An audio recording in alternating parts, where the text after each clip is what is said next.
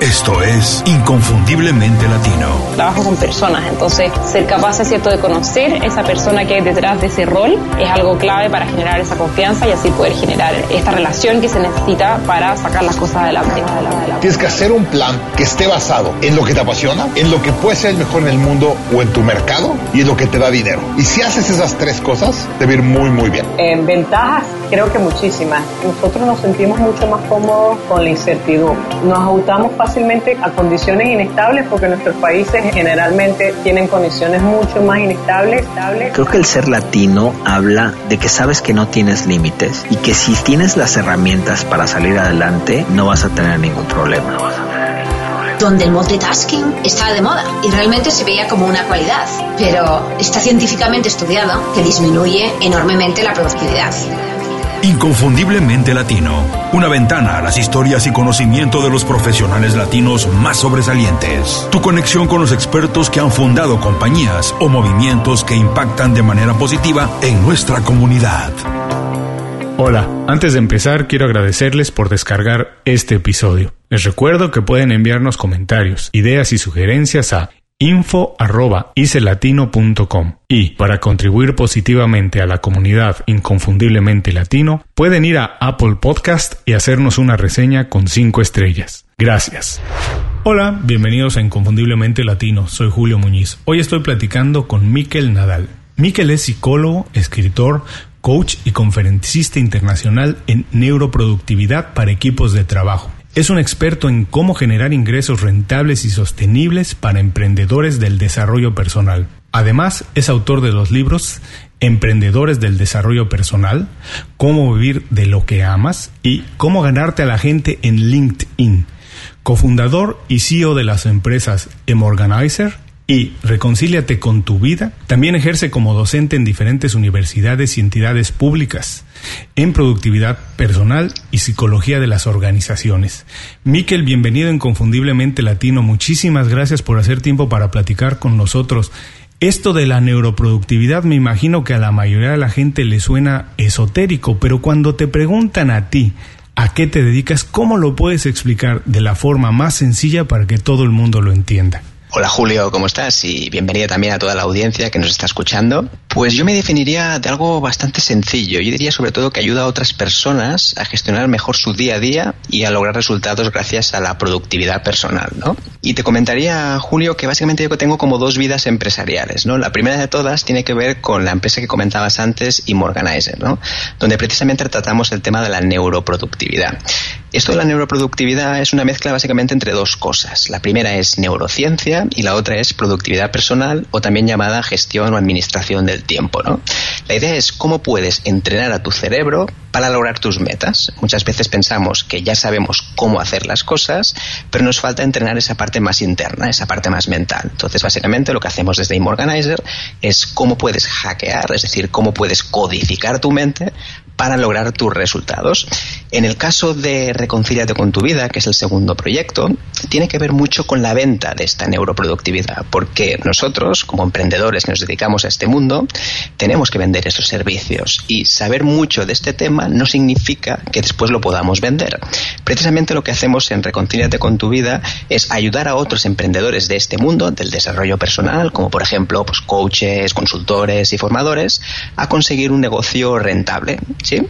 Y básicamente estos serían como mis dos grandes puntos, ¿no? El primero, M-Organizer, que tiene que ver con neuroproductividad para empresas, y el segundo, Reconcíliate con tu vida, que tiene muchísimo que ver con los emprendedores que empiezan a vender productos eh, relacionados con el desarrollo personal. Suena la verdad es que bien interesante y además no creo que es nada más enfocado o interesante para quien es coach o quien se quiere dedicar a trabajar con emprendedores. Me imagino que para cualquier profesional en cualquier industria son temas que uno quiere dominar hoy en día en el mercado. ¿Cómo está?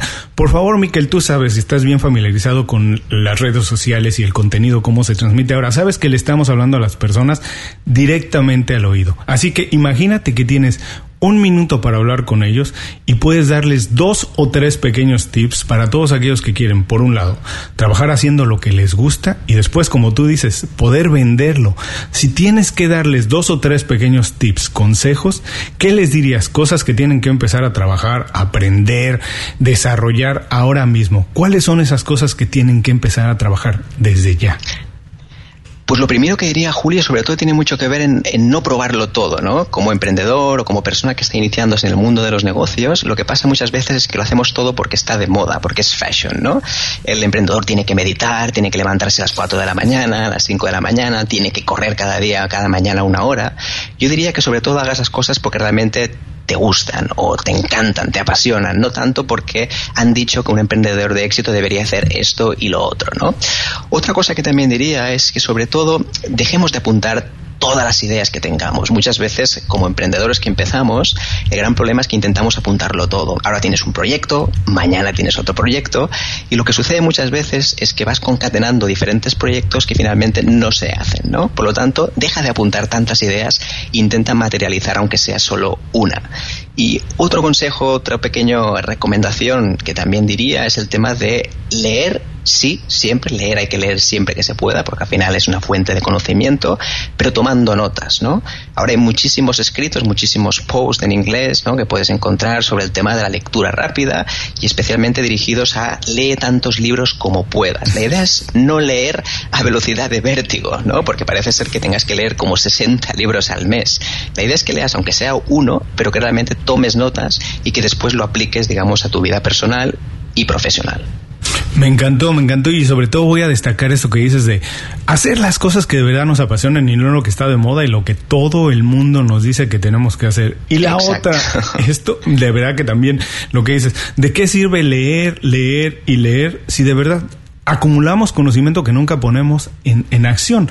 Saber sin hacer es realmente como no saber, así que de nada sirve leer muchísimos libros si nunca tomamos acción con esa información. Cierto. De hecho, Julio, si me permites, hay un dato que a mí me parece curiosísimo, ¿no? Y es que solo el 5% de las personas en Internet produce contenido. Significa que el 95% está consumiendo prácticamente a diario, ¿no? Entonces, ¿cuánta gente sabe muchísimas cosas de lo suyo? Seguramente ha leído muchísimo, pero realmente no lo está aplicando, ¿no? Y solo el 5% de las personas son las que realmente lo están aplicando. Es, me parece fascinante, ¿no?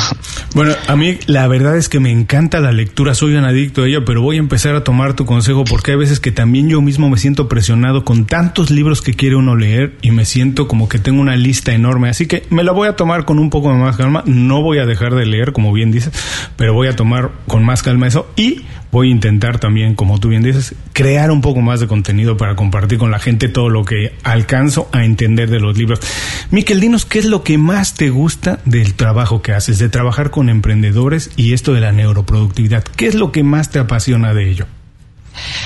Pues mira, cada vez lo que me apasiona más es ver que cada cliente es distinto, ¿no? Y sobre todo, una cosa curiosa es que me obliga a hacer introspección cada vez que tengo un cliente nuevo. Y esto significa luchar contra mi propio ego, porque muchas veces como profesional parece que tengas que mostrar que lo sabes todo, que eres una persona especialista en todo, y realmente tener clientes distintos me hace ver que realmente la neoproductividad es 100% flexible, que no existe una ley que digas, no, esto tiene que ser así siempre, ¿no? Siempre se puede cambiar. Por lo tanto, es una excelente herramienta de autoconocimiento. Esa es una de las cosas que más me gusta, ¿no? Eso sería como primera, como primera lección. La segunda lección tiene que ver con que mi vida y mi trabajo cada vez están más integrados. Algo que antes parecía prácticamente mm, increíble, es decir, que no tendría que pasar. Ahora creo que es una cosa que más, más me gusta, ¿no? Es decir, cada vez me gusta más que toda mi vida y todo mi trabajo estén perfectamente integrados. Por lo tanto, no quiero ser una persona dual, ¿no? Que tenga como dos vidas paralelas. Mi idea sobre todo es que el trabajo y mi vida sean prácticamente la misma, ¿no? Eso me encanta porque veo una época en que sí, efectivamente, la mayoría de la gente tenía como que dos vidas. El trabajo es una cosa, ibas a hacer tu trabajo de 9 a 5, no tenías una relación tan cercana con los compañeros, ¿no? Era como que de verdad dos vidas. Y poco a poco la gente que empieza a poder incorporar lo que realmente le apasiona a su trabajo ha podido hacer lo que tú dices, es tener una sola vida y que todo se, con, todo se conjunta de la misma manera. Mira, si hacemos un poco de historia realmente, y los seres humanos somos exactamente los mismos hace miles de años, Así es como se hacía la vida. La vida era levantarse temprano, a trabajar el campo, la casa estaba ahí al lado, uno regresaba a dormir a las seis de la tarde, a cenar y dormir, pero la vida era una misma. No había por qué dividir dos cosas y dividirse en intereses, en, en cosas por hacer. No, realmente la manera de poder llevar todo en un solo sentido me encanta. Totalmente de acuerdo, Julio. ¿Y cómo fue que decidiste convertirte en un experto en neuroproductividad, Miquel? ¿De dónde nació eso? ¿Cómo fue? Pues realmente fue por un tema, un trabajo personal, ¿no? Es decir, eh, yo era una persona temiblemente o terriblemente improductiva, porque nunca llegaba realmente a conseguir aquellas cosas que me planteaba. Es decir, hice un montón de cursos de gestión del tiempo, de administración del tiempo, y no funcionaban, porque al final eran sistemas vacíos que no tenían en cuenta a mi persona, a mi estado emocional, a cómo me sentía yo en ese momento, ¿no?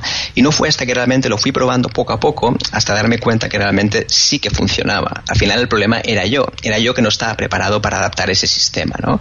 Y cuando tú ves que una cosa realmente te funciona, es cuando quieres expandirla al resto de personas. Y a partir de aquí fue cuando nació la neuroproductividad, digamos, ya a nivel profesional. Es decir, cómo podemos enseñar y mostrar la neuroproductividad a otros profesionales, ¿no? Y entonces empezamos a introducir la neuroproductividad dentro de las empresas. Darte la oportunidad, ¿no? De descubrir algo, encontrar algo que te apasiona y dices, después de esto, puedo hacer un negocio. Y eso hay que, es muy válido para todo el mundo. Hay muchas cosas que se nos dan de manera natural y que muchas veces nos da miedo a través de eso hacer el negocio. Y no, la verdad es que no está nada mal. Si eres algo bueno para algo y tienes la oportunidad de transmitírselo a más gente, tienes que hacerlo, tienes la oportunidad de hacer algo. Miquel, sé que estás trabajando en varios proyectos porque eres una persona activa. Cuéntanos cuál es el que más te apasiona ahora y por qué. Pues ahora un proyecto realmente me lo estoy pasando muy bien creo que, que, que, es muy efectivo y sobre todo tiene mucha potencia, tanto por mi historia personal como para, para la efectividad del cliente. Y tiene que ver en, en, cómo vender más si eres una consultora de recursos humanos o coaching, ¿no? Porque al final yo cuando empecé con Emorganizer y vendía neuroproductividad, estaba en ese campo y no sabía muy bien cómo vender, ¿no? Y ahora estoy en un proyecto que me parece fascinante y estoy ayudando a muchísimas empresas, especialmente consultoras, que están dentro del mundo de los recursos humanos, ¿sí? el talento humano, etcétera, y quieren vender, ¿no? Entonces utilizamos la herramienta del Que antes habías comentado al principio y la utilizamos para vender más, ¿no? Y esto me está, me está gustando mucho primero porque estoy aprendiendo una barbaridad, significa que cada vez que tengo un cliente puedo aprender de ellos y en segundo lugar porque veo que es una herramienta muy poderosa y que, aunque sea una herramienta muy poderosa, no significa que hay que depender de ella al 100%. Eso está claro, porque al final los negocios siempre tienen que tener una parte principal, que sea tu web y tu blog, y por supuesto las redes sociales al final son más alternativas. ¿no? Este sería un primer proyecto que, que realmente, bueno, eh, creo que es uno de los, eh, seguramente sea una de las sorpresas de este año, 2017, y que seguiremos con él en 2018. Y en segundo lugar, eh, aunque haya acabado justamente ahora, prácticamente hace unos días, estuve realizando el primer congreso online de productividad personal en español. Ahora mismo se están poniendo muchísimo de moda todo el tema de los congresos online, que significa básicamente hacer congresos durante varios días, pero en vez de hacerlo de forma presencial, se hace de forma online. Por lo tanto, todos los países pueden verlo a tiempo real mientras se transcurre. ¿no? Entonces, este congreso, básicamente lo que hicimos es aunar más de 20 profesionales en productividad personal de todo el bloque hispanohablante y lo que hicimos es que muchísimas personas, en concreto más de 3.000 personas, pudieran disfrutar de él. Estamos tan encantados con el resultado que pretendemos repetirlo, replicarlo para el año 2018. Por lo tanto, esto lo podéis encontrar en congresoproductividad.com y la idea es repetirlo el año que viene. Y para todos los que nos están escuchando, recuerden que esto estará en las notas del programa. Yo tuve oportunidad de ya ver algunas de las ponencias y la verdad es que vale mucho la pena, tiene mucho valor. Así que dense tiempecito, visiten la página y seguramente van a encontrar algo de valor. Y quiero regresar a la primera parte de tu respuesta, Miquel, que me decías que te gusta trabajar con algunos de los clientes porque cada vez tienes oportunidad de aprender de ellos. Y quiero aunar un poquito más en esto porque muchas veces se tiene la intención, la idea de que el experto es el que trabaja con las compañías. Cuéntanos cómo llevas tú eso, cómo puedes presentarlo de esta manera, que tú al mismo tiempo que les das herramientas a tus clientes, también aprendes de ellos, que no eres el que tiene absolutamente todas las respuestas. Sí, Julio, sobre todo lo que me doy cuenta es que cuando yo trabajo con alguna herramienta en concreto, al cliente no siempre le funciona, porque esto le funcionó a un cliente pasado. A lo mejor hace dos clientes le encantó, pero resulta que lo que estamos presentando ahora mismo para un cliente determinado no le gusta. Aquí tienes dos opciones como profesional. La primera es enfadarte porque el cliente no lo entiende, o la segunda opción que tienes es realmente intentar cambiar, flexibilizar esa herramienta para que el cliente realmente le guste, ¿no? Yo soy más de la segunda opción, aunque por supuesto he pasado por la primera también, tampoco aquí no vamos a, ser seres perfectos, pero sí que hemos intentado que la herramienta siempre se adecue al cliente y no al revés. Por lo tanto, para mí la, la herramienta al final es poco importante, lo más importante es el tipo de trabajo de esa persona y cómo lo podemos flexibilizar con una herramienta 100% personalizable. ¿no? Y este precisamente es una de las cosas y retos a las cuales me enfrento día a día en mi trabajo. Me encantó y comparto porque es una cuestión que llega con la madurez, Miquel. Yo trabajando muchos años para Corporate América y siempre he sido una persona que tiene la intención de hacer algo distinto. A lo mejor viene de ahí mi, un poco la vena entrepreneur, de emprendedor.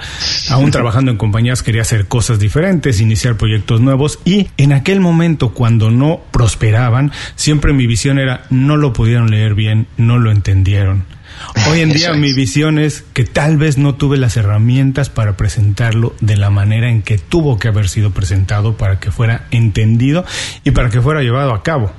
Pero pues definitivamente es una cuestión que llega con la madurez y con el trabajo y, con tropezarse una y otra vez, pero no dejar de, de, intentar. Ahora, me pareció muy interesante que decías que trabajas directamente con personas en recursos humanos. Desde tu punto de vista, y no quiere decir que por ser latinos tenemos alguna dirección exclusiva a la cual nos tenemos que dirigir, pero desde tu punto de vista, los latinos, ¿en qué campos consideras que tenemos hoy en día más oportunidades? Pues creo que los latinos tienen oportunidades en todas partes, ¿no? Aquí seguramente ahora podríamos hacer una lista enorme y no terminaríamos nunca. Lo primero y lo más importante, y creo que es para latinos y para todo el mundo, tiene que ver en aquello de cómo hacer cosas que un robot no pueda replicar, ¿no? Creo que esto, que esto es básico y cada vez lo estamos viendo más, especialmente en el mundo de la tecnología, ¿no? Yo sobre todo diría que en el mundo hispano lo que está sucediendo, en el mundo hispano y latino, lo que está sucediendo es lo siguiente, ¿no? Y es que, en primer lugar, el mundo digital está todavía por explotar, ¿no? La gente apenas consume productos digitales, muy poquito, en comparación, por ejemplo, con el mercado anglosajón. Estamos hablando que estamos alrededor de un 3 y un 4% de productos digitales, de este consumo. Esto es poquísimo comparado con el mercado anglosajón, que hablamos de aproximadamente de un 30%. 30%, esto es muchísimo, ¿no? Entonces aquí todavía hay un gran gap, hay una gran brecha por cubrir, ¿no?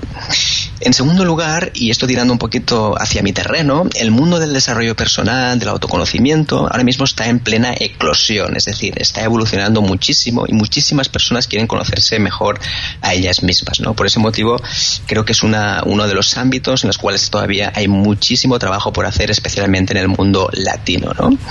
Y además, los latinos tenemos algo que, que creo que, que realmente podemos vanagloriarnos incluso, o podemos exportar, que es todo el tema de las relaciones personales, ¿no? Tenemos habilidades sociales increíbles realmente, ¿no?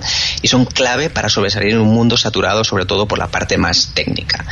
Pues resumiendo rápidamente lo que he dicho, en primer lugar, el mundo digital creo que está todavía por crecer exponencialmente, por lo tanto, todo el tema de productos online, como por ejemplo pueden ser los videocursos, libros, etcétera, todavía tiene que crecer muchísimo. El desarrollo personal creo que es clave ahora mismo a nivel de lo que es el mundo latino. Y en tercer lugar, creo que debemos explotar más estas habilidades sociales que tenemos los latinos, que a diferencia de otras culturas, pues no las tienen tan tan exacerbadas, ¿no? Definitivamente, esta es una constante en las entrevistas, las oportunidades en el mundo de la tecnología, pero lo más importante, como bien dices, es todas las habilidades que tenemos por ser hispanos, por ser latinos, no debemos perderlas, porque lo que generalmente pasa es que queremos parecernos tanto a otras culturas, que queremos dejar de ser lo que somos y queremos dejar de hablar con el acento latino y queremos hablar el inglés perfecto. No se necesita. Lo que se necesita y nuestro valor realmente es en ser distintos, únicos y los valores y cultura que tenemos de toda la vida. Eso es lo que realmente nos va a hacer más valiosos en este mercado. Platica con nosotros en Facebook, Twitter o Instagram. Búscanos como IC Latino. Sé parte de la comunidad. Continuamos. Gracias por seguir con nosotros. Sigo platicando con Miquel Nadal. Miquel, la dinámica profesional ha cambiado mucho, se trabaja muchas veces a distancia, ahora con equipos multiculturales, muchas veces no ves al equipo, no lo conoces. ¿Qué características debe tener hoy un profesional para ser un líder, para poner un equipo y para poder conseguir los objetivos? Bueno, primero de todo me gustaría decir que la palabra líder, como bien sabes, Julio, ha sido muy prostituida, ¿no? Se ha hablado de todos tipos, de todo tipo de perspectivas. Y yo sobre todo diría que el buen líder eh, no, es aquello, no es aquella persona que, por ejemplo, tiene todas las habilidades positivas por haber, ¿no? Porque muchas veces parece que el líder tenga que ser perfecto. Y no es el caso, ¿no? Yo sobre todo diría tres cosas que para mí son básicas, que creo que son las más importantes que debería tener un líder o una persona que, como comentábamos muy bien, inspira a su equipo, ¿no? La primera tiene que ver con dar ejemplos siempre la conducta al final es el mejor motor del cambio, ¿no? Porque es verdad que nosotros podemos hablar mucho, decir muchas cosas, pero si las personas que tenemos alrededor no ven aquello que tú estás predicando, seguramente nunca te harán caso o nunca tendrán necesidad de cambiar, ¿no? Al final un poquito como decía el gran San Agustín hace muchos años, ver para creer y oír para reír, ¿no? Al final la gente ve aquello que realmente sí le quiere cambiar y en cambio hay otras cosas que no le apetece porque considera que no está mostrando ejemplo ese líder, ¿no? La segunda parte tiene que ver con la seguridad psicológica. Este es un concepto que me parece muy interesante, ¿no?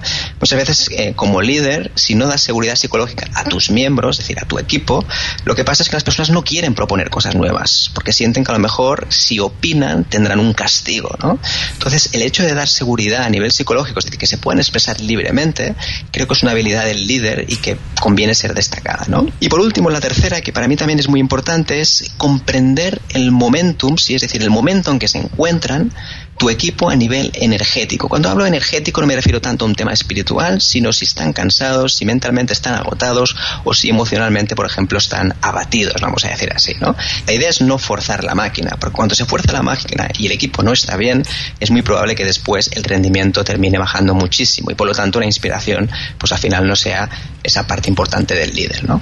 Mira, me encanta y es casi, casi, si lo puedo describir de alguna manera, es casi como un coach de un deporte, que realmente lo que tiene que entender no es el que tiene todas las respuestas, no es el más hábil en absolutamente todo, pero es el mejor para dirigir al equipo, para poder encontrar cuál es la habilidad de cada uno de ellos y colocarlos en el lugar donde tienen que estar. Y como dices tú, esto me encantó, nunca antes nadie lo había dicho en el podcast, pero es bien importante poder leer las energías de cada uno de los integrantes del equipo, poder leerlos, saber hasta dónde pueden dar y hasta dónde no. Curiosamente lo leía, no recuerdo dónde, hace algún tiempo, que muchas de las carreras de los atletas más destacados acaban no en el campo de entrenamiento, acaban en el coche regresando a casa cuando el papá cree que es el coach y en vez de ayudar al hijo lo frustra y cree que tiene que pedirle que dé más cuando el hijo en ese momento no puede dar más. Así que sí, el líder no tiene que ser realmente, si tú lo, si, si, si vemos lo que nos dices, tiene que ser muy humano.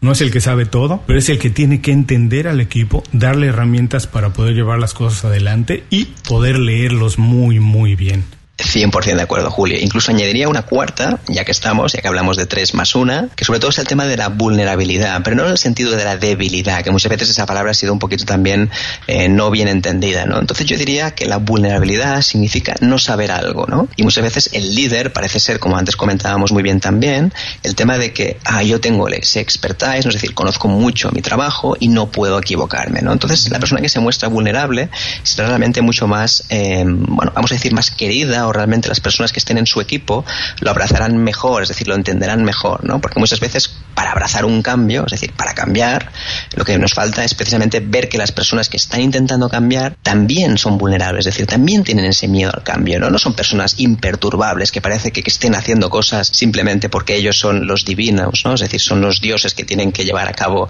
esa tarea, ¿no? Totalmente, hay que tener empatía con la gente, como bien dices, hay que mostrarse que uno también es vulnerable, que no eres experto en todo, que te necesitas del equipo también para tú crecer con ellos, porque ellos te van a alimentar de la misma manera en que tú los vas a alimentar. Ahora me imagino, Miquel, que a lo largo de tu carrera tú has tenido por ahí alguna figura como mentor o guía que, que te haya servido de inspiración. Si es así, ¿quién fue y qué es lo que más le has aprendido? Pues seguramente tendría una lista enorme, ¿no? Aquí eh, encontrar una persona concreta sería, sería muy complicado. Seguramente en las primeras eh, etapas de mi vida, pues podría decir que mis padres, mis familiares más, más cercanos, también mis amigos, por supuesto, que al final han sido una fuente inagotable de, de aprendizaje y sobre todo ya un poquito más hacia adelante, eh, sobre todo en la universidad, y aprendí muchísimo de algunos profesores en los cuales tuve la ocasión de, de, empezar a practicar lo que era la consultoría en vivo, ¿no? Porque hasta ahora solo había visto, en ese momento solo había visto, por ejemplo, eh, bueno, muchos papeles, eh, muchísimas eh, directrices, pero no había visto, digamos, el campo de batalla, ¿no? Y como no había visto el campo de batalla y todavía no sabía llevar un mandoble, ¿no? Una buena espada, pues afortunadamente tuve algunos profesores que me ayudaron muchísimo en ese campo, ¿no? Desde aquí quiero agradecer muchísimo la labor de José Navarro, fue uno de los profesores que seguramente me abrió las puertas a entender cómo funcionaba el mundo de las empresas, cosa que a lo mejor me hubiera costado un poquito más si no hubiera sido por él. Después también a muchísimos otros emprendedores que han sido, eh, prácticamente han seguido el mismo camino que yo antes, ¿no? Porque lo mejor de todo es que siempre hay alguna persona que ha pasado por ese camino antes, ¿no? Y aquí entraría muchísima gente de mi mismo sector, dentro del mundo de la productividad personal, como por ejemplo todos los miembros que, que participaron en el Congreso de Productividad, muchísimos de ellos, yo soy un gran fan me encantan sus blogs y lo que escriben. Aquí podía poner muchísimos ejemplos, podía hablar de mismo Jerún Sangers, que es un especialista en productividad y de hecho fue el primero que empezó su blog en productividad personal cuando nadie hablaba de este tema y le parecía un auténtico loco. Me encanta lo que hace. Y además también podría eh, hablar de otras personas dentro del mundo del desarrollo personal, muchísimas personas, ¿no? Y también he aprendido mucho, y esto es muy curioso porque como yo soy un gran fan, como antes lo comentaba, de la red social de LinkedIn, ¿sí?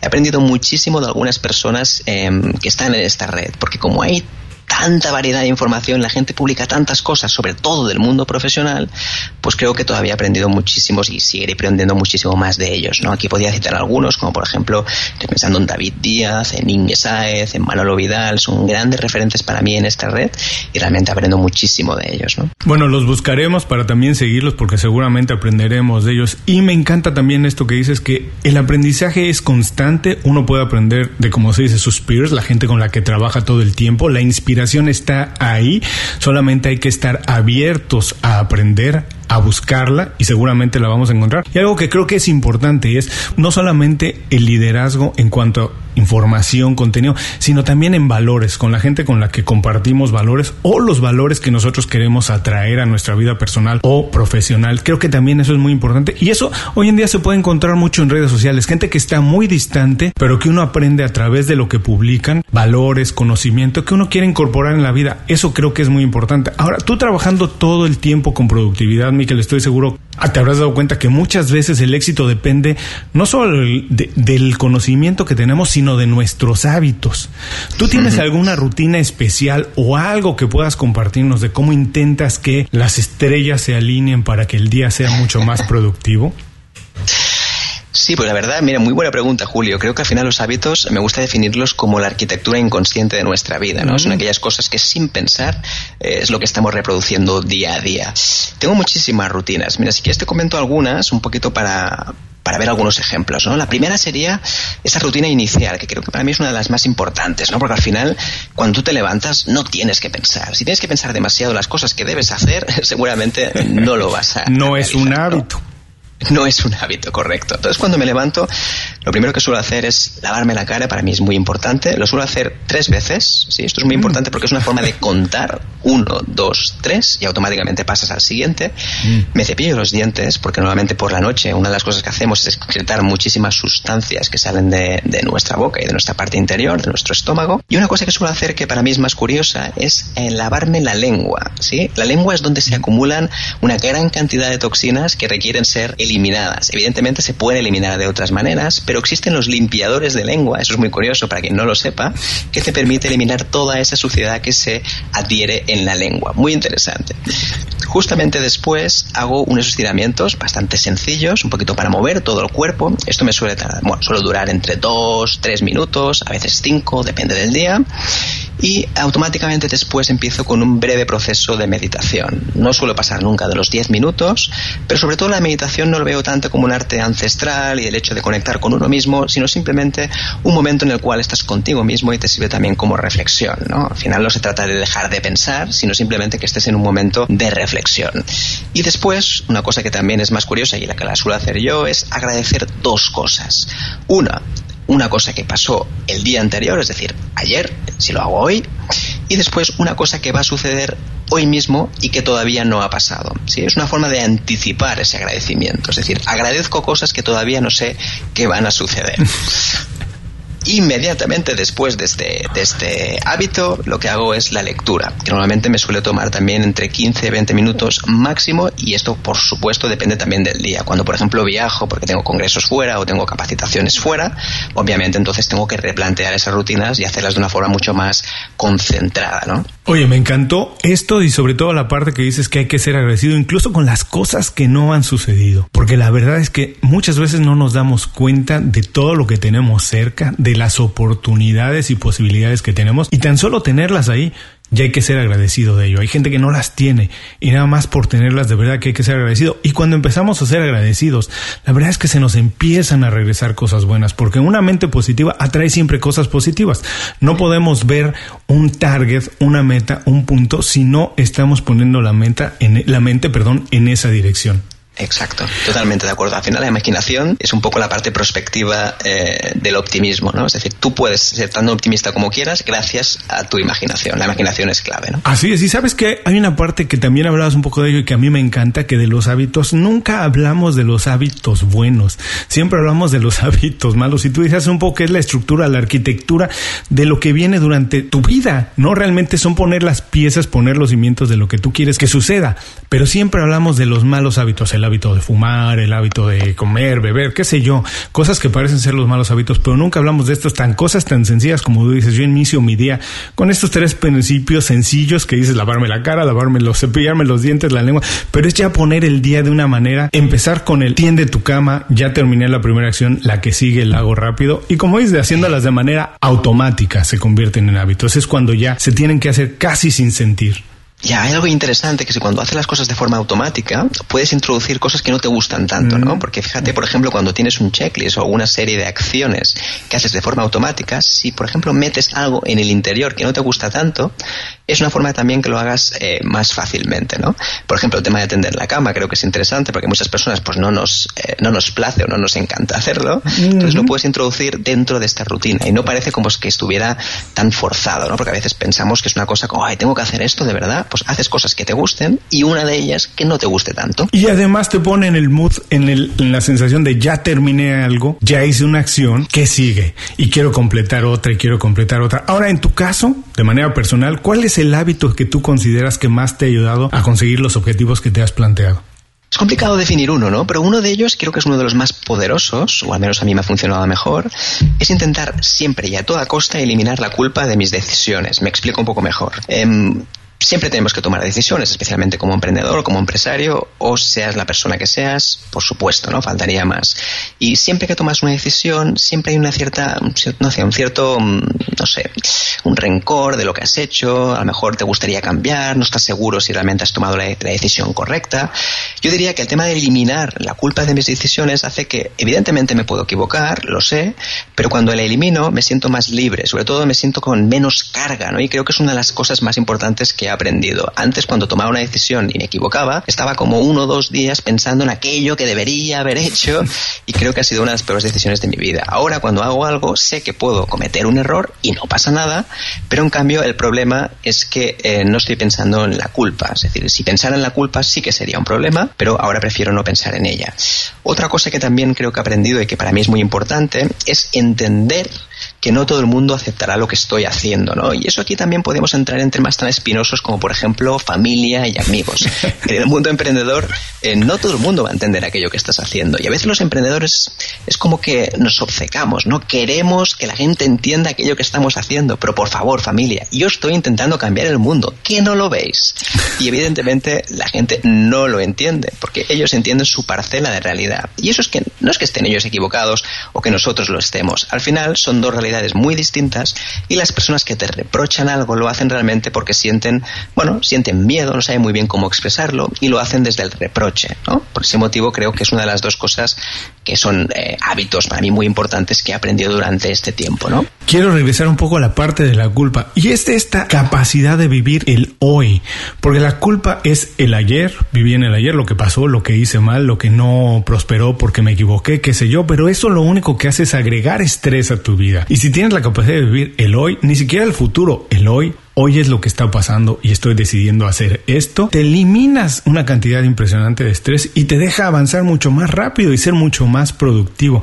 Ahora, para los profesionales actualmente, Miquel, ¿tú cuál crees que sea una de las habilidades o las habilidades más importantes para funcionar en este mundo que es tan distinto?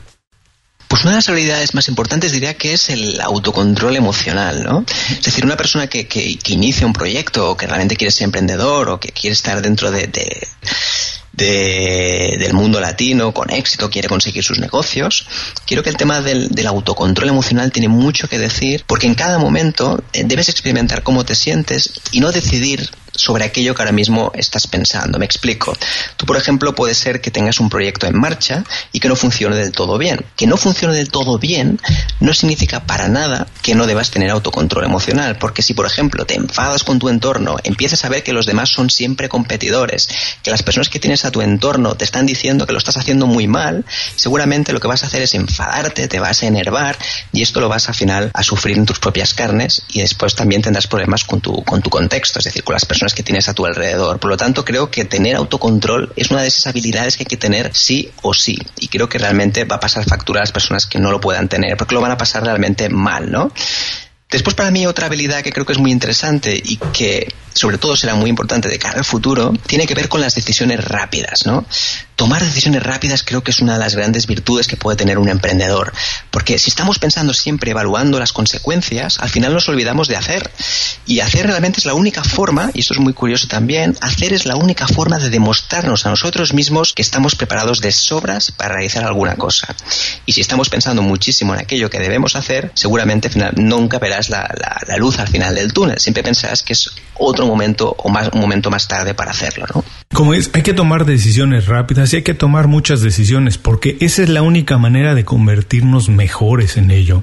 ¿Cómo puedes alcanzar la maestría en cualquier actividad? Haciéndola, como dices, hay que hacer. Realmente hoy las compañías contratan por la experiencia de lo que has hecho y no lo que dice tu currículum, que no uno no sabe si lo ha hecho o no lo ha hecho. Realmente contratan hoy en día por la experiencia que tiene uno, por lo que has hecho. Así que hay que tomar decisiones, muchas, como bien dices, rápidas, nos vamos a equivocar, pero la única manera manera de aprender a tomar mejores decisiones es tomando muchas cada día más y cada día vamos a ser mejores. Eso es, totalmente de acuerdo. Visita www.icelatino.com. Inscríbete a nuestro boletín gratuito y recibe información y herramientas para impulsar tu carrera o negocio. Continuamos. Gracias por seguir con nosotros. Estoy platicando con Miquel Nadal. Miquel, estamos llegando casi al final de la entrevista. Ha sido encantadora, fascinante. Es de estas que hay que escuchar más de una vez porque las respuestas tienen mucho valor. Pero quisiera preguntarte, porque además eres experto en esto. Hoy, más que nunca, el desarrollo profesional o de un negocio parece que está ligado a la red de contactos que tenemos. ¿Cuáles son los secretos para tener una buena red de contactos? Pues lo primero, sobre todo, sería dar valor sin esperar nada a cambio, ¿no? Eh, creo que todavía estamos demasiado acostumbrados a intentar dar valor esperando que después eh, se nos recompense con algún like, con algún comentario, etcétera, ¿no? Y creo que nosotros lo que tenemos que hacer como buenos emprendedores es intentar ayudar a esas personas que realmente son nuestro cliente ideal o incluso a otras personas que pueden parecer em, que, no son nuestro destino, que a lo mejor no son personas que, queremos ayudar a priori, ¿no? Entonces, para mí, sobre todo, dar valor sin esperar nada a cambio es una de las partes más, más importantes, ¿no? Em, si no si ofrecemos contenido esperando que nos recompensen, es que a lo mejor no hemos entendido realmente cómo funciona el, marketing, ¿no? El mercadeo, porque precisamente cuando damos valor es precisamente para que la gente sepa que estamos ahí y que podemos hacer algo para ellos, ¿no? Y además tampoco tienes sensación de frustración por el hecho de crear contenido y que la gente encima eh, no te diga nada, ni siquiera te dé un like, ¿no? Por lo tanto, dar valor para mí es una de las partes clave, ¿no? La segunda, eh, creo que también es muy, muy importante, es el tema de ser un buen conector. Es decir, si tú crees que hay dos personas que pueden colaborar o que pueden tener sinergias profesionales, pues conéctales, conéctales, porque muchas veces lo que sucede es que entre ellos, por lo que sea, no se conocen y necesitan una tercera persona, en este caso tú, que les puedes ayudar. Lo más bonito de todo esto es que el resultado será que esas dos personas se van a acordar de ti. Y en otra ocasión, cuando a lo mejor tú seas la parte importante o la parte implicada, a lo mejor te contactarán contigo y te ofrecerán algún tipo de proyecto eh, para colaborar con ellos, ¿no? O con otras personas. Así que por un lado, dar valor sin esperar nada a cambio y ser un buen conector. Estoy completamente de acuerdo. Como decía Zig Ziglar, tú puedes tener absolutamente todo en la vida si le ayudas a la gente a obtener lo que ellos quieren. Además, eres experto en LinkedIn. ¿Puedes recomendarnos alguna otra página de internet, aplicación, lo que sea que nos puedas recomendar que utilices todos los días? No solo para productividad, sino a lo mejor también para descubrir contenido o algo.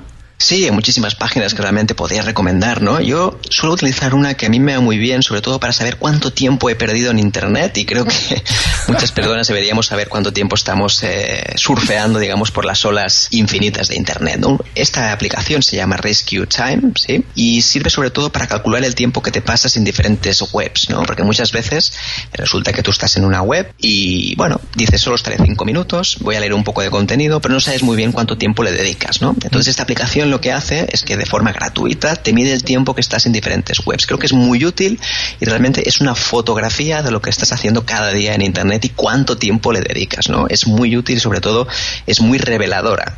También es verdad que podemos llevarnos alguna sorpresa. Rescue Time. Rescue Time, sí. Si quieres, después podemos dejar el enlace también para que las personas que nos estén escuchando lo tengan. Seguramente estará en las notas del programa. Fantástico. Después hay otra herramienta que es súper sencilla, es muy fácil, que esto es una aplicación, es una extensión, perdón, de Google Chrome, que se llama OneTap. ¿sí?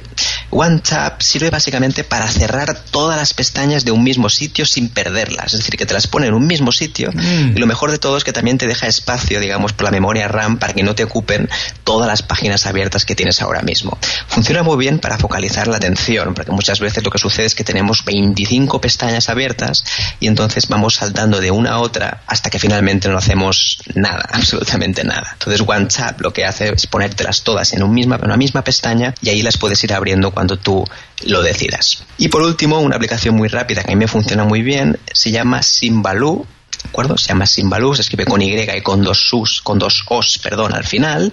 Y esta sirve sobre todo para tener todas las páginas web que usas de un simple vistazo. ¿De acuerdo? La idea es tener diferentes paneles en cada una de las diferentes cosas que hagas y tienes todas las páginas web que están vinculadas. Ahí me sirve muchísimo para tenerlo todo, ¿no? De una misma a primera vista, ¿no? Es decir, para que no tengas que ir a cada una de las páginas y tengas que utilizar páginas, por ejemplo, para tener favoritos o, programas como por ejemplo Evernote que son un poquito más lentos, sin valor realmente lo recomiendo para tenerlo todo de un vistazo. Oye, excelentes recomendaciones. Les recuerdo a todos que estarán en las notas del programa. Yo no las conocía, pero seguramente las incorporaré a mi día a día. Ahora, por favor, recomiéndanos un libro, película, blog, podcast, algo que la gente pueda consultar como una fuente de inspiración. Hay muchos libros, antes lo comentábamos ¿no? al principio de la entrevista, Julio, ¿no? La idea es no leer demasiado, sino leer con criterio, ¿no? Así es. Algunos de los libros que podría recomendar son los siguientes, ¿de acuerdo? Tampoco quiero excederme mucho en este tiempo porque seguramente los lectores ya saben muchísimos libros. Entonces, eh, recomendaría los dos siguientes. El primero es Psicotrampas de Giorgio Nardone. Creo que es una excelente revisión a todas las trampas psicológicas que nos hacemos en nuestro día a día. Y además está explicado de una forma muy sencilla, ¿no? Porque a veces es verdad que muchos autores psicológicos, bueno, explican las cosas como si nadie lo entendiera de forma muy técnica. Y creo que Psicotrampas, del escritor italiano Giorgio Nardone, es un excelente resumen de aquellas trampas psicológicas que tenemos en nuestro día a día. Otro libro también que me parece fascinante y que ya es un clásico porque tiene muchísimos años, se llama Psicología de las Masas y es del autor Gustav Le Bon. Em, Psicología de las Masas te explica cómo se comportan las personas en el público, es decir, en las masas, cuando por ejemplo están con otras personas. Esto a mí me, me encantó porque me hizo entender mucho cómo funcionan las redes sociales y cómo por ejemplo, las grandes aglomeraciones de personas. ¿no? Y es un libro clásico de toda la vida, seguramente esté en la base de datos de un buen psicólogo, pero realmente es un libro clave que me encanta. Otras cosas que podría recomendar, por ejemplo, a nivel de blog y más inspirador, sobre todo porque es, son mensajes muy profundos, diría que es un, vale, un blog que se llama Vale de Oro sí, vale de oro, que es, punto es, www.valedeoro.es, en el cual está muy bien porque habla un poco de la filosofía minimalista y habla también de hábitos exitosos, y sobre todo te explica un poco de cómo ser una persona con gran habilidad para cambiar tus hábitos y te explica mucho la parte personal de esa persona, ¿sí? Es una autora alemana afincada en, en Barcelona, España, y precisamente te habla un poco de su día a día, cómo está haciendo sus cambios, cómo realmente se integra esto en su conocimiento y en su y en su eh, y un plan de efectividad, es decir, está muy bien diseñado y un podcast que me gustaría recomendar, evidentemente además de este, por supuesto, que está genial y también lo sigo, em, recomendaría un podcast de un chico español que se llama Víctor Martín, que habla precisamente con muchísimos emprendedores y me parece fascinante también porque cada día, o al menos creo que es cada semana, trae a un, a un autor, a un profesional de éxito que realmente vale la pena escuchar. Excelente, todo esto les recuerdo estará en las notas del programa para quien quiera consultarlo. Miguel, esta pregunta tiene un poco de jiribilla, como decimos en México, tiene un poco de trampa, pero es importante hacerla porque las respuestas generalmente son fascinantes. Si pudieras vivir tu vida una vez más con toda la experiencia que tienes hasta ahora, ¿harías algo diferente? Si es así, ¿qué harías diferente y por qué? Seguramente sí, seguramente cambiaría algunas cosas, ¿por qué no? Eh, si tuviera que vivir exactamente igual, entonces no, repetiría exactamente igual la, la, misma vida, ¿no? Pero si tuviera la experiencia, la primera cosa que haría seguramente es enviar a prisión incondicional al miedo, ¿no? Pero no tanto para destruirlo, sino para que no tomara las decisiones por mí. Creo que esto es muy importante, ¿no?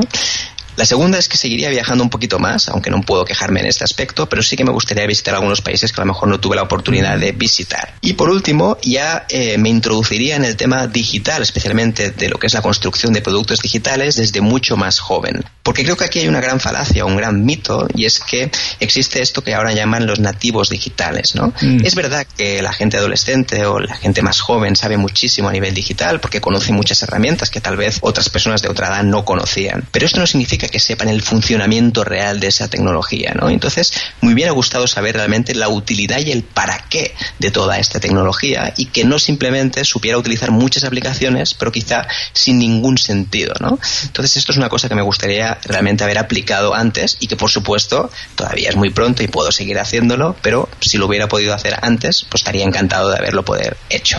Sabes que a mí también lo único que me encantaría hacer es hacer cosas que me gusta hacer más, haber empezado mucho antes. Totalmente de acuerdo, Julio. Eso es lo único que tal vez yo cambiaría. Ahora, Miguel, tú sabes que existen muchos estereotipos de lo que somos los hispanos, lo que somos los latinos, y todos nos ponen más o menos en la misma canasta. Pero para ti, para mí, que, que trabajas con tantos emprendedores, con tantas personas distintas, en realidad, ¿qué significa ser latino? Pues ser latino sería para mí formar parte de una comunidad única, ¿no? Y también bastante variada. Porque sí que es verdad que tenemos muchas cosas iguales, como por ejemplo el idioma, pero a la vez muy variado porque realmente nos podemos retroalimentar unos a otros, ¿no? Y una cosa muy interesante también que pasa al mundo latino es que, aunque cada una evolucione hacia diferentes direcciones, siempre queda como una base que nos une, ¿no? Y creo que esto es una cosa que debemos rescatar siempre. Y por último, creo que la comunidad latina tiene algo que creo que no, a lo mejor no tienen otras comunidades, y es precisamente esa calidez y ese toque humano que antes comentábamos, ¿no? Creo que nos diferencia de muchas culturas y es algo que realmente debemos potenciar, ¿no? Definitivamente, eso es algo de lo cuando uno vive en un país que es predominantemente latino, se extraña todo el tiempo. Miguel, ha sido encantador platicar contigo, ha sido un verdadero deleite. Por favor, danos un último consejo para que la gente se quede con él el resto del día y cuál es la manera más fácil de contactarte. Pues fantástico. Una cosa que me gustaría conseguir, o al menos estoy en ello, es tener siempre un poquito más de energía durante el día a día, ¿no? Eh, una de las cosas que más queremos los emprendedores precisamente es cómo podemos estar al 100% de una forma prácticamente estable, ¿no? Continua. Y esto evidentemente se puede conseguir, al final al 100% por supuesto no, pero siempre intentando mejorar a nivel de alimentación, a nivel de deporte, a nivel de sueño, descanso y sobre todo también a nivel de cómo gestionamos esa productividad. Un pequeño dato que me gustaría introducir de cara a las personas que trabajan mucho, porque seguramente ahora mismo las personas que nos están escuchando, hay muchísima gente que está trabajando muchas más horas y por encima de sus posibilidades, ¿no? es decir, están haciendo jornadas maratónicas de a lo mejor 14, 15, 16 años, 16 años, 16 horas, perdón, 16 años sería una barbaridad. Y estas horas, el tema es que no rinden igual que a lo mejor las primeras horas del trabajo. Y hoy en día sabemos una cosa muy curiosa de nuestro cerebro y es que cuando pasas las dos horas trabajando, ¿sí? Cuando pasas las dos horas trabajando, se empieza a calentar el cerebro. Se calienta de tal manera que lo que pasa es que después empieza a rendir muchísimo menos. Por lo tanto, lo que es la curva de productividad baja prácticamente hasta nivel cero. Entonces, un consejo, una recomendación es que cuando estés trabajando mucho, la idea es que intentes siempre descansar como muy tarde a los 90 minutos, porque hemos visto que a nivel cerebral cuando pasas la barrera de las dos horas, digamos que se empieza a calentar el sistema y después no se rinde tanto. Y ya para terminar, lo que antes me comentabas, dónde nos podemos encontrar, pues bueno, entiendo que después los enlaces estarán en la parte inferior y aquí podemos eh, puedes encontrar en las diferentes empresas que antes comentamos, primero en emorganizer.com, si se escribe Con Z, después también en reconciliate con, eh, con la vida.com, donde ahí precisamente hablamos de cómo podemos ayudar a los emprendedores del desarrollo personal a construir negocios rentables, ¿sí? En la parte de Morganizer, antes lo comenté, pero por si acaso lo había olvidado, está el tema de la neuroproductividad para empresas, ahí es donde empezó todo, es decir, es el punto inicial, digamos, de mi emprendimiento. Y después en otras redes sociales, como en Twitter, en Facebook o en LinkedIn, ¿sí? La idea es que ahí podéis encontrarme también con mi mismo nombre. Igualmente, como estarán puestas todos los enlaces, ahí los podéis consultar. Ah, y seguramente les recuerdo que todo esto estará en las notas del programa para quien quiera visitarlo. También les recuerdo que si encontraron algo de valor en la entrevista, por favor compártanla con su red de contactos. Les toma tal vez 30 segundos enviarle el enlace, pero pueden cambiarle a alguien la vida. Miquel, ha sido un placer, de verdad te agradezco mucho haber platicado con nosotros en Inconfundiblemente Latino. Pues muchísimas gracias, Julio, de verdad. Espero que haya sido útil para la audiencia y me encantará mantener el contacto y seguir tu, tu podcast, que me parece genial y enhorabuena con ese trabajo. Seguramente. Miguel, antes de irnos una última pregunta. con la experiencia que tienes ahora, eres un profesional muy destacado, con toda esa experiencia que tienes, ¿qué superhabilidad te gustaría tener? No superpoder como superhéroe, ¿qué superhabilidad te gustaría tener? No sé, tal vez para avanzar más en tus emprendimientos, para llegar a un siguiente nivel. ¿Qué te gustaría poder hacer? Pues mira, seguramente sé que te comentaba antes, Julio, el tema de tener 100% de energía siempre, ¿no? En todo momento. Y a lo mejor no tener que dormir tanto, ya que estamos, ¿no? Seguramente es una de las partes que más me gustaría. Pero también ya, a nivel más de creencia, una de las cosas que sí me gustaría y que me gustaría tener al 100% es un poco limpiar esa impureza de lo que es eh, la concepción del dinero, ¿no? Porque ya se sabe que el dinero normalmente suele ser algo sucio y que especialmente en el mundo latino hay muchísima envidia por aquellas personas que les va bien, ¿no? Y es una de las cosas que también me gustaría limpiar al 100%. Creo que ya lo estoy consiguiendo y poco a poco es una cosa que estoy trabajando, pero también es una de las cosas, una habilidad que me gustaría tener, ¿no? Eh, por ejemplo, un 0% de creencias, digamos, limitantes a la hora de pensar que el dinero es algo malo y que las personas que lo tienen, pues son personas eh, deleznables, son personas horribles y que no se merecen estar vivas, ¿no? Pero sobre todo, si tuviera que tener una habilidad, te diría la que comentábamos antes, ¿no? Cómo poder tener esa energía, es decir, estar siempre al 100% y 100% motivado eh, durante todo el día, ¿no? Seguramente sería un gran reto y es algo que no sé si se puede alcanzar, eso no lo sé, pero sí que intentaremos luchar para conseguirlo, ¿no? Bueno, seguramente hablaremos después y vamos a ver hasta qué porcentaje llegues. Fantástico, muy bien. Gracias, Mikel, un abrazo y hasta muy pronto. Un abrazo muy fuerte. Inconfundiblemente Latino es una producción de Unofficial Media. Visítanos en www.icelatino.com para trabajar con nosotros. Impulsa tu carrera profesional o tu negocio con nuestras estrategias. Gracias por escuchar el episodio de hoy.